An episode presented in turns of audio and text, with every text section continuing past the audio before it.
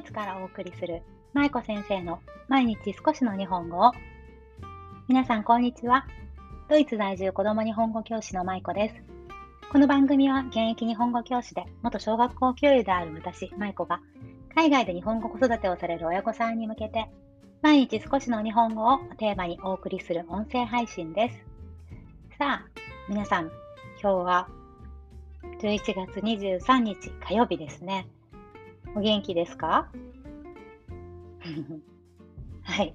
えっとですね、今日はですね、えー、タイトルからギョッと思った方もいらっしゃるのかもしれませんけど、ホームレスの人を初めて見た息子の感想というテーマでお話をしていきたいと思います。どうしてそもそもこういうお話をしようかと思ったかというきっかけについてまずお話ししますね。えっ、ー、とですね、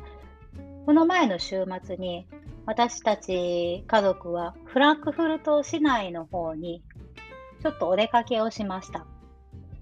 我が家はフランクフルト、ドイツのフランクフルトという町に住んでいるんですけど、そのフランクフルト市内ではなくって郊外になるんですね。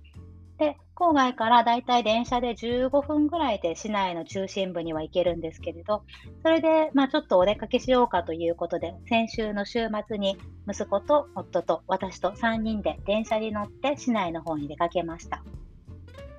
フランクフルトは街としてはそんなにまあ治安がめちゃくちゃ悪いということもなく、まあ悪い地域もあるんですけど、ただまあそこまで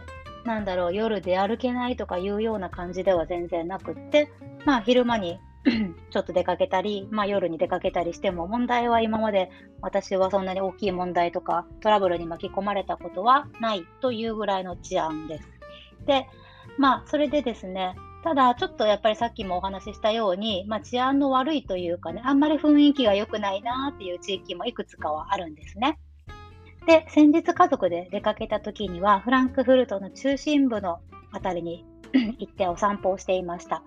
そしてフランクフルトっていうのはマイン川という大きな川が流れているんですね。で、その川に沿って川沿いにお散歩をできる道があるんですけれど、そちらの方にずっと川沿いに歩いていました。ですごく寒い中だったので ちょっと早足でね、こういろいろ川の景色とか、まあ、そこら辺にいる動物たちとかを見ながらね、歩いていました。で、川沿いをね、そのようにお散歩をしていたんですけど、河川敷のところにね、あのブルーのビニールシートをね、かぶっていて、そしてその下にちょっと寝袋が見えていて、こう、こんもりしているようなものがあったんですね。で、まあもちろん多分大人の方が見ると、ああ、あれはホームレスの方だなっていうのはすぐにわかるようなシルエットでした。で、まあ今日はこのお話なんですけれど、あのー、まあ、ホームレスの人をね、今まで、今までうちの息子は多分ね、見たことあるのかな。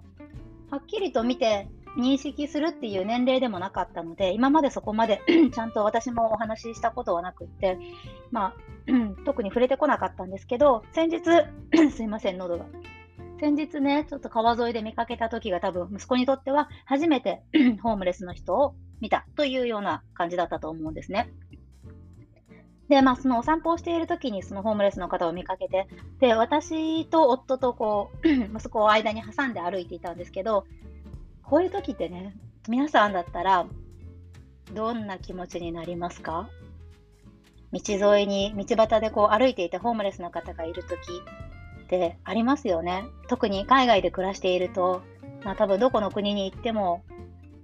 うーん、あるんじゃないかなと思うんですけど、ね、日本はもうだいぶホームレスの方も減ってきてはいるような気がしますけど、結構ね、フランクフルトだと割とやっぱり大きい駅とか行くとね、いらっしゃるんですよね。で、まあ、こういう時、親としてね、子供に何て言おうかなっていうような気持ちがどうしても私は働いてしまいます。皆さんはこういった時に、どういうふうに子供に声かけをしますか？ホームレスの人がいらっしゃったら、その方についての説明を子供にしますか？それとも見て見ないふりをしますか？あるいは子供に見えないように、こう子供からホームレスの方の姿が見えないように遮ったり、ね、視界から遮ったりしますか？で、私、このちょうど歩いている時にね、ホームレスの方がいらっしゃるのを見て、ああ、どうしようかなってね、正直ね、思いました。で、うちの息子がどう反応するかなっていうこともあったし何か聞かれたらどうしようっていうようなちょっと怖いような気持ちもね正直働いたんですよね。で、まあ、うちの息子が結論としてどういう行動をとったか何を言ったかっていうことなんですけど私たちは全然関係ない話をしながらそこを歩いていたんですよ。で近くにアヒルとかね、カモとかこう鳥がいっぱいいたので、あ、かわいいねとか、どこから鳥さん来たのかなとか言いながらね、歩いていました。すると、息子がそのさっきお話ししたこうこんもりした人の形になっているブルーブルーのあのビニールシートに気づいてね、一言言ったんです。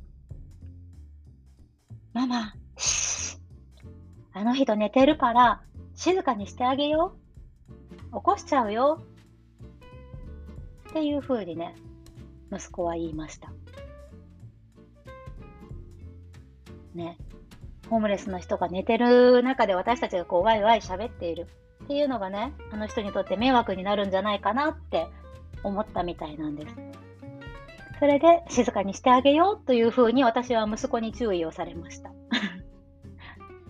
ねなんかね、この一言を聞いたときにね、すごく、なんというのかな、うん、心にこうずしんときたんですよね。ホームレスの人が怖いとか、危ないとか、何かあったらどうしようとか、そういうイメージって正直わかんない。私はどうしてもね、あるんですよね。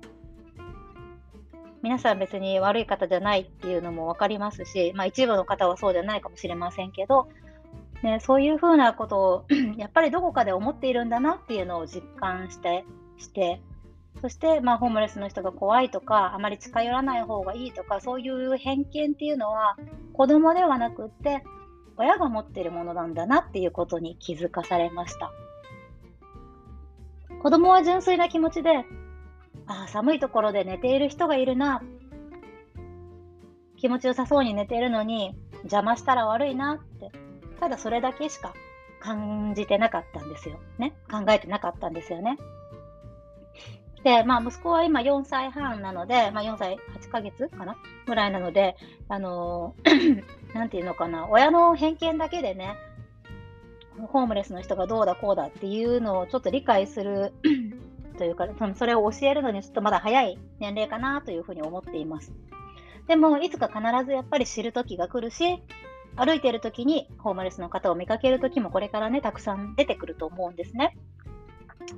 で、まあ、親の偏見というか、やっぱりこう、先入観だとか、今までの経験だとか、自分が学んできたこととか、そういったもので、私の中でのホームレス像というかね、そういうものが出来上がっているので、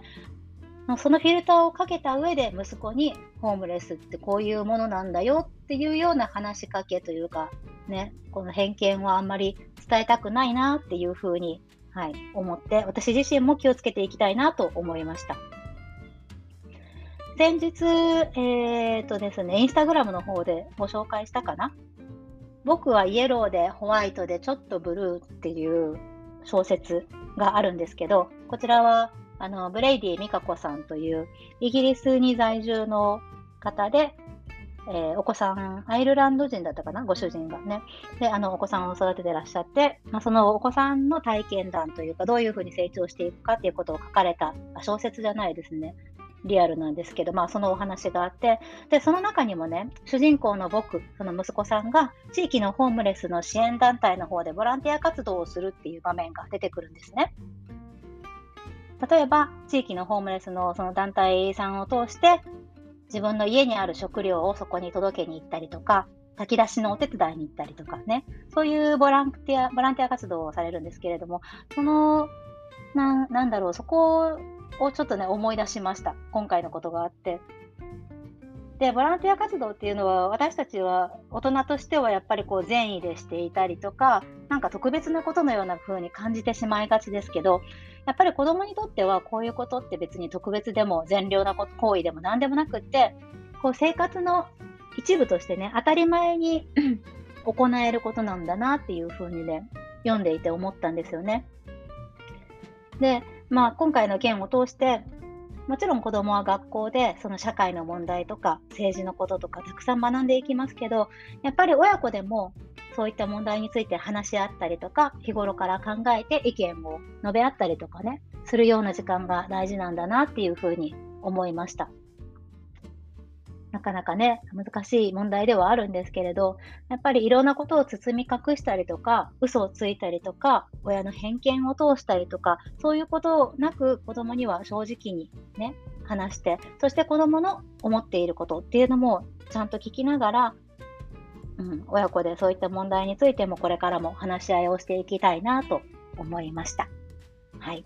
そんなわけで、ちょっとすいません。あんまりまとまってないですけど、ホームレスの人を初めて見た息子の感想ということで、ちょっと私の中でひ、まあ、引っかかるというか、あの、いい気づきをね、与えてくれた出来事だったので、ちょっと皆さんにもシェアしたいなと思って今日はお話しさせていただきました。いかがだったでしょうか？